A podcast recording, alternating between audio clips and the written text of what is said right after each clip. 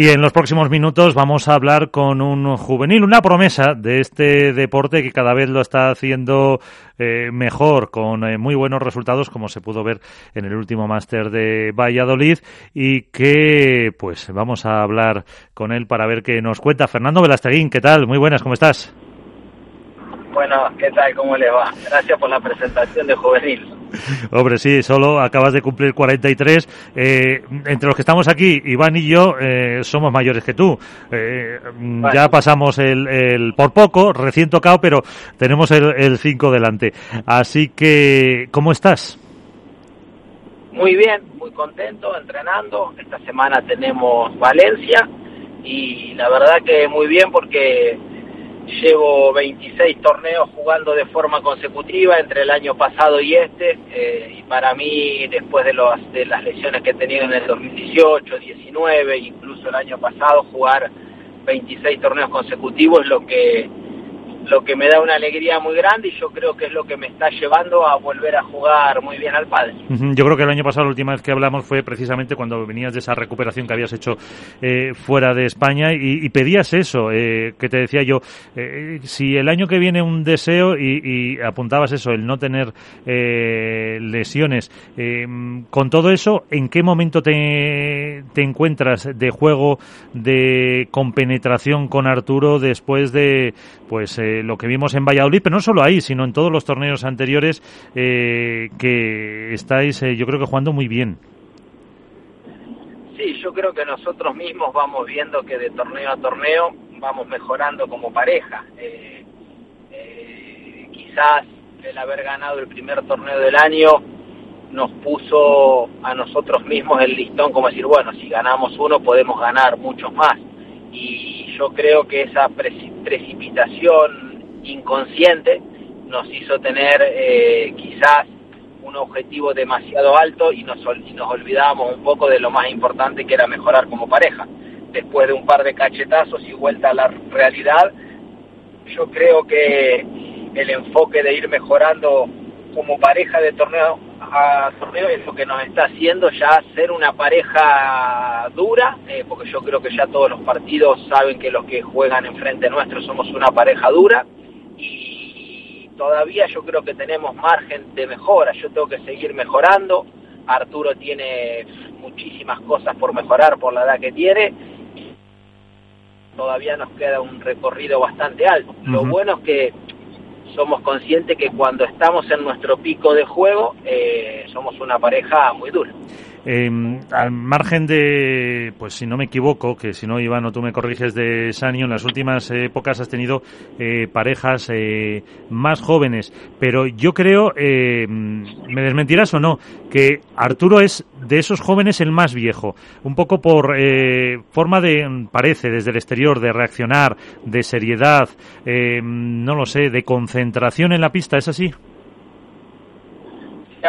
Con Agustapia también cuando tenía 19, 20 años, eh, con Arturo con la misma edad, y son dos juegos totalmente distintos. Uno con un desparpajo muy, muy grande y con unas cualidades eh, técnicas y de golpes impresionantes como es Agus, y Arturo que más allá de que es un jugador muy potente en la red, tiene un juego mucho más mucho más armado, eh, todo lo que ha conseguido esa base de trabajo. Entonces, dos, dos jugadores con características muy distintas, que a mí particularmente me ha, me ha hecho ilusionar otra vez y como vos bien decías, quizás la personalidad de Arturo, de Arturo es un jugador eh, eh, como que pareciera que tiene más edad de la que, de la que tiene.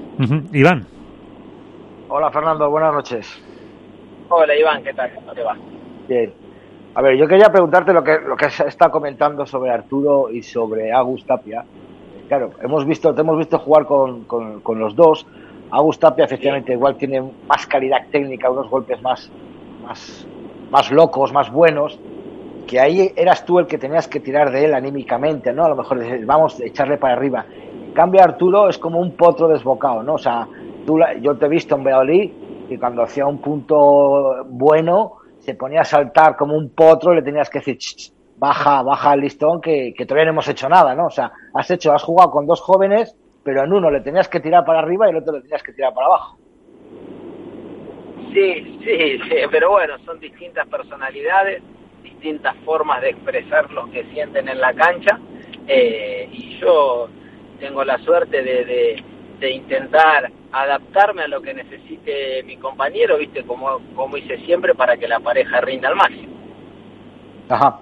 Y yo quería, y luego ya puestos en, en harina ahora, eh, sabes que bueno, pues han salido las dos sentencias en contra del World Padel Tour, en la cual pedía la suspensión cautelar de Premier Padel, en la cual también salía la, el que teníais que las demandas en vez de ser las globales tienen que ser individuales. ¿Tú crees que estos golpes a World Padel Tour pueden afectar de cara al futuro del circuito? No, no, yo tampoco, porque aparte no son ni, a ver, eh, no te no, quiero quedar como que te corrijo, pero no son eh, dos sentencias tampoco, sino que una fue, creo, por lo que nos dijeron, ¿eh? eh el tema de las formas en cómo tendrían que haber presentado la demanda eh, a la FIP y a QSI, que creo que lo tenían que hacer en el idioma de su país, por lo que nos dijeron, ¿eh? Y después lo de la individualización del arbitraje, que nosotros pedíamos que sea cada uno de forma individual y no en dos en dos arbitrajes conjuntos como pedía World Tour, pero yo tampoco, aunque parezca que haya salido a favor de los jugadores, tampoco lo tomaría como que hay que pisar a World Tour con esto, para nada, yo creo que desde que se inició esto todos teníamos consciente que cada parte iba a defender su punto de vista eh, y va a ser eh, un proceso que ojalá, eh, y yo lo vengo diciendo siempre, que, que, se tiene que quedar afuera y ojalá que el tiempo ordene todas las cosas como las que tiene que hacer en, en bien del deporte. Sí, porque la verdad es que sería una auténtica pena que que ciudades como Valladolid eh, se perdieran en el circuito eh, siendo como quien dice la plaza más antigua del pádel, ¿no? O sea, ahí tenemos, como digo yo, Valladolid tiene que seguir con World Padel Tour, con QSI, con, con quien sea, pero Valladolid tendría que seguir siempre, ¿no? Yo creo que todos tienen que seguir, Iván. Yo lo he dicho ya un montón de veces eh, y lo sigo insistiendo. por supuesto que para que entren todos vamos a tener que pasar momentos como los que estamos ahora con demandas, pero yo creo que todos tienen que estar en la en la lucha o en la o en la puja para seguir desarrollando el pádel a nivel mundial. Y lo único que cambia es que ahora los jugadores eh, necesitamos que se nos escuchen más bajo nuestras condiciones y que sea un deporte libre para todos, eh, pero sería muy malo pasar de algo que nos quejamos ahora que es un monopolio a otro monopolio con cambio de nombre. Yo no lo veo claro. tampoco eso. Yo creo, yo creo que tiene que haber eh, tiene que haber espacio para todos. Eh. La semana pasada en el torneo de Valladolid hay fotos espectaculares y por y por puja ser que un campeonato así no se siga haciendo. Yo creo que ese es un torneo que se tiene que hacer siempre por el bien del pádel y por eso insisto. Eh, estamos en un momento que son procesos que hay que pasar, cada uno defiende su punto de vista, pero yo confío mucho en que, en que sea por el bien del padre.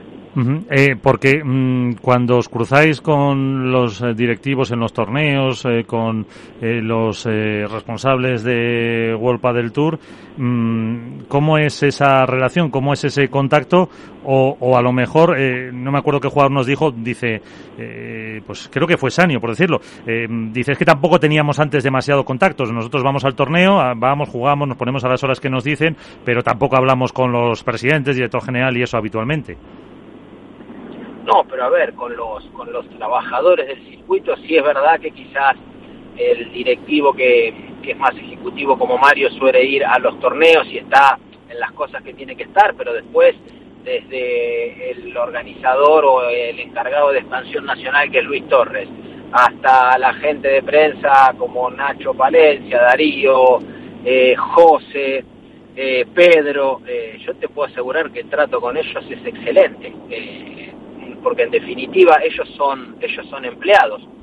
Eh, igual que nosotros tenemos que hacer nuestro trabajo, ellos tienen que hacer el de ellos, y yo te puedo asegurar que por parte de toda esta gente que te nombré, y me estoy dejando algunos nombres, eh, hasta, hasta incluso desde Paco, que es el encargado de juez árbitro, con los jueces árbitros, con todos, eh, yo te puedo asegurar que nos tratan con un respeto, eh, un respeto muy muy bueno. Hasta incluso, hasta incluso yo te diría que en los últimos campeonatos te hablo de las rondas finales, ¿eh? porque quizás en previa o en pre-previa los chicos pueden llegar a quejar con algunas cosas que se puedan encontrar, pero yo te puedo asegurar que en las rondas finales hasta incluso eh, mejoras en algunas condiciones. O sea que más allá de que estamos en un proceso de juicio o lo que sea por defender cada uno nuestro punto de vista, yo te puedo asegurar que el trato eh, no cambiado para nada.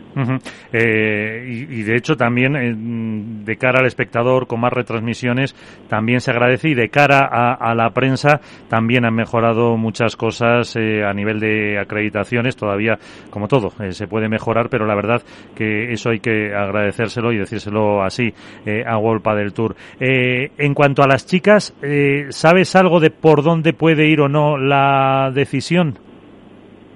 No tengo idea. Ahí yo creo que ellas están muy bien organizadas, tienen una persona que las está asesorando desde el principio, de desde que inició esto. Sí soy consciente de que tenían una, una oferta en el mismo tiempo que los chicos, porque sé que en el torneo de Miami, si no me han comentado mal, viste, cuando he hablado con alguna chica, hicieron incluso una votación de a dónde querían ir a jugar, eh, pero ellas están con su organización, con una persona que las está guiando y como te decía antes, ojalá que el tiempo nos ponga a todos eh, en el mismo sitio. Eh, y, un poco a, nivel deportivo otra vez, em, con tanto torneo que es una maratón impresionante y muy agradecida para los espectadores, eh, ¿Cómo estás viendo un poco el nivel en general de todo lo que llevamos hasta ahora? Que todavía, eh, fíjate, estamos en julio ya y, no se ha completado ni la mitad de todos los torneos eh, de aquí a final de año. Sí, a ver, teníamos claro cuando iniciamos con esto, con la asociación de jugadores, de que de que este año íbamos a jugar todo el calendario de World del Tour y todas las pruebas de Premier más eh, torneos FIP que juegan los chicos. O sea que, mira, eh, va a haber 22 torneos de World del Tour, más los que se hagan de Premier, más los FIP. En un año nosotros, eh, los que no podemos eh, ir a jugar los Challengers, que somos los primeros 12 creo, vamos a tener como mínimo todos los torneos de Premier más los 22 de World del Tour. Ahora tenemos tres después vamos a jugar a Madrid y a Mendoza Premier y de septiembre a diciembre vamos a jugar creo que son 15 torneos más el mundial. Eh, prácticamente eh, es casi un año entero como veníamos jugando en los años anteriores que se comprime en cuatro meses y medio. Pero bueno cuando iniciamos esto que hablábamos viste estábamos dispuestos a asumir el riesgo porque es un riesgo muy grande de jugar muchos campeonatos con tal de que se nos escuche más y de ir a escenarios ir a escenarios como fuimos en Roma, como vamos a ir a París y como vamos a otros escenarios que, que son muy buenos. Yo te preguntaba a nivel deportivo, ¿cómo estás viendo con todo este, eh, pues todos estos torneos que has eh, descrito, el, el, nivel de las eh, parejas, de los que están ahora en número uno, de los número dos, los que estáis un poquito ahí abajo intentando ganar más torneos todavía? ¿Cómo ves el nivel este año? Bien. Eh, yo creo que hay, para mí hay dos parejas que, están por encima del resto, que son Lebron Galán y Sancho Tapia. Eh, para mí esas dos parejas en su, en su pico máximo de juego eh, están por encima del pico máximo de juego de las otras parejas. Los demás estamos intentando hacerlo bien en cada campeonato, pero yo creo que con la cantidad de torneos que hay, la cantidad de viajes que hay, en la edad que, por ejemplo, los engancha a los número uno, eh, con 26 y 27 años en plenitud física. Yo creo que en una maratón de torneos así la parte física y mental es súper importante y yo creo que ellos con la parte física nos van a marcar una diferencia eh, a todo el resto. ¿Qué próximo torneo vas a ganar?